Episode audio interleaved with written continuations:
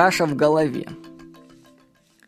Представьте себе человека, который видит не всю руку целиком, а только кончики пальцев, а все остальное скрыто от его глаз. Ну, только представили, да? Вы для эксперимента можете закрыть одной ладонью другую, так, чтобы видны были только кончики пальцев, и начать двигать ими. Да? А потом попробуйте найти объяснение этому движению с точки зрения человека, который видит только пальцы. Ну, он может начать создавать десятки объяснений движения пальцев и их взаимодействия между собой. Они будут логично даже подтверждаться на практике, но в них не будет цельности. У него все-таки останутся вопросы, потому что иногда пальцы будут двигаться так, как он не понимает. Вот. А теперь представьте, что где-то на ладони перебиты сухожилия. И два пальца перестали двигаться – Человек, который видит только пальцы, начнет строить теории произошедшего и пытаться лечить сами пальцы. Есть, ну, ну перестали двигаться давно, ну, что-то с ними. Не зная, что есть рука, лечить пальцы будет бесполезно, потому что сухожилие перебито гораздо глубже. То есть, представьте, человек очень может много знать, наблюдая только пальцы, верхушку айсберга. Человек может много чего знать, знать столько теорий, и это ничего ему не объяснит. Так вот, наши мысли – это как бы такие же кончики пальцев, которые мы наблюдаем. Мы создаем логические связи между предметами, много думаем, но некоторых вещей так, взаимосвязи так понять и не можем. А все дело в том, что под мыслями есть другой уровень, образный. А в этом уровне нет логики. Там есть взаимосвязанные сюжеты фильмы – которые порождают мысли и эмоции. У фильма, то есть представьте, ну что такое фильм вы представляете? Только вот представьте, что он трехмерный такой, как голографический фильм, и таких фильмов очень много на каждое событие, они еще друг с другом связаны. То есть из одного фильма можно переходить в другой. Они сам сами связываются, фильмы друг с другом. Это как бы наше подсознательное мышление, состоящее из таких фильмов, которые мы снимаем на протяжении всей своей жизни. Вот. И эти фильмы, они порождают мысли и эмоции. Если проблема лежит на образном уровне, на уровне этих фильмов, то решить ее логикой с помощью рассуждений очень трудно. Нужно перейти на уровень образов, спуститься поглубже, и уже там разбираться в происходящем. Потому что там может быть всякий бред, абстракция. А потом вернуться уже на уровень обратно к, к мысли. У нас, я вам скажу, на образном уровне, вот на этом, ну то есть представьте, верхний уровень это мысли, а под ним вот так корни этого дерева – это образный уровень. Там может быть вообще все запутано самым бредовым образом. Потому что у нас личная история наша такова, что там такие события могли связываться. То есть нейронные сети в нашем мозге мог, могли создаваться, вообще говорят, что не случайным создаются образом, бывает даже. От фонаря так чук-чук. Но если она не подтверждается, то она потом разрушается. Вообще могут связи случайно создаваться. Ну, или просто как угодно они могут перекреститься и потом управлять нами.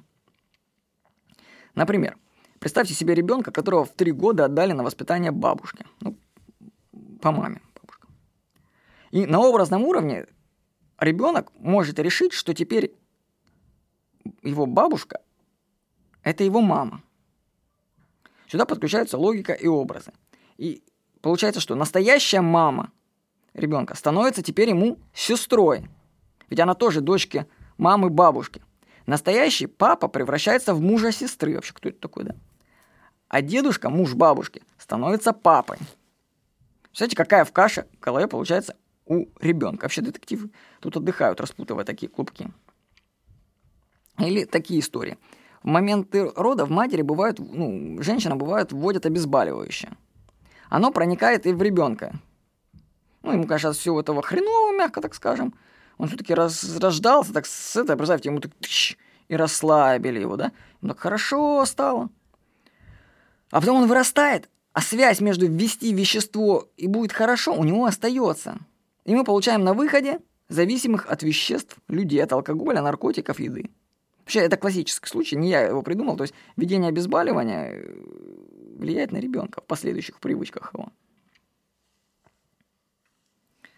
Образы и связи между ними возникают в ходе всей нашей жизни. В основном это случайно. Я скажу, что сила связи вообще пропорциональна давности ее создания. Чем раньше, тем сильнее. Поэтому программы грудных детей наиболее активны в нашем мозге на образных уровнях. Чтобы решить свои проблемы, нужно выйти на настоящий их уровень. То есть решать, я скажу, что решать на уровне мысли просто поговорить, ну, не доберетесь вы до туда, потому что вы не объясните через мысли и логику образный бред, извините, который творится там внутри. Поэтому нужно выходить на образный уровень и оттуда уже решать. А чтобы туда выйти, нужно добиться измененного состояния сознания. Вот, это можно сделать на холотропном дыхании, это можно сделать у остеопата, можно расшевелить свою психику с помощью майнд машин, можно в осознанных снах, ну просто в снах это увидеть. В таких измененных состояниях сознания можно заново родиться, пройти заново родовой канал матери и даже почувствовать себя сперматозоидом, причем даже в обратной перемотке. У меня, знаете, сколько таких историй? Не то, что своих, а даже я вот рядом был на сеансах, люди такое рассказывают, ой-ой. Причем с подробностями такими, что это реально происходит. Вообще даже говорят, что можно выйти на уровни глубже. То есть мы вышли на уровень как бы образной памяти этих фильмов, а над ним еще стоит уровень дальше, трансперсональный идет. Там может быть прошлые жизни, общее коллективное сознание, все это вместе с вами, еще, еще все это, вся это на тебя влияет.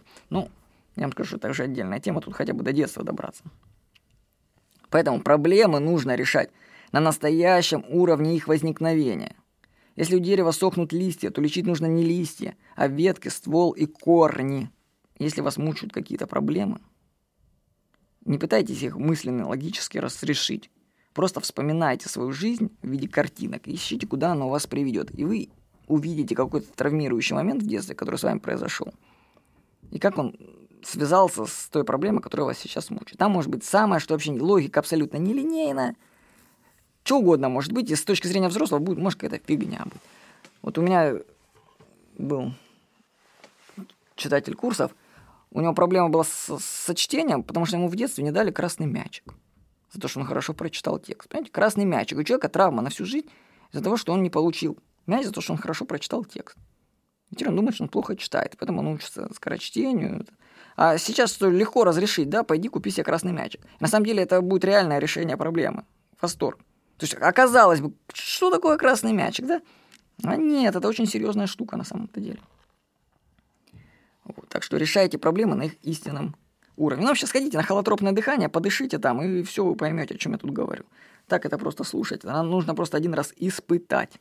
Так что холотропное дыхание, и вы все поймете. С вами был Владимир Никонов.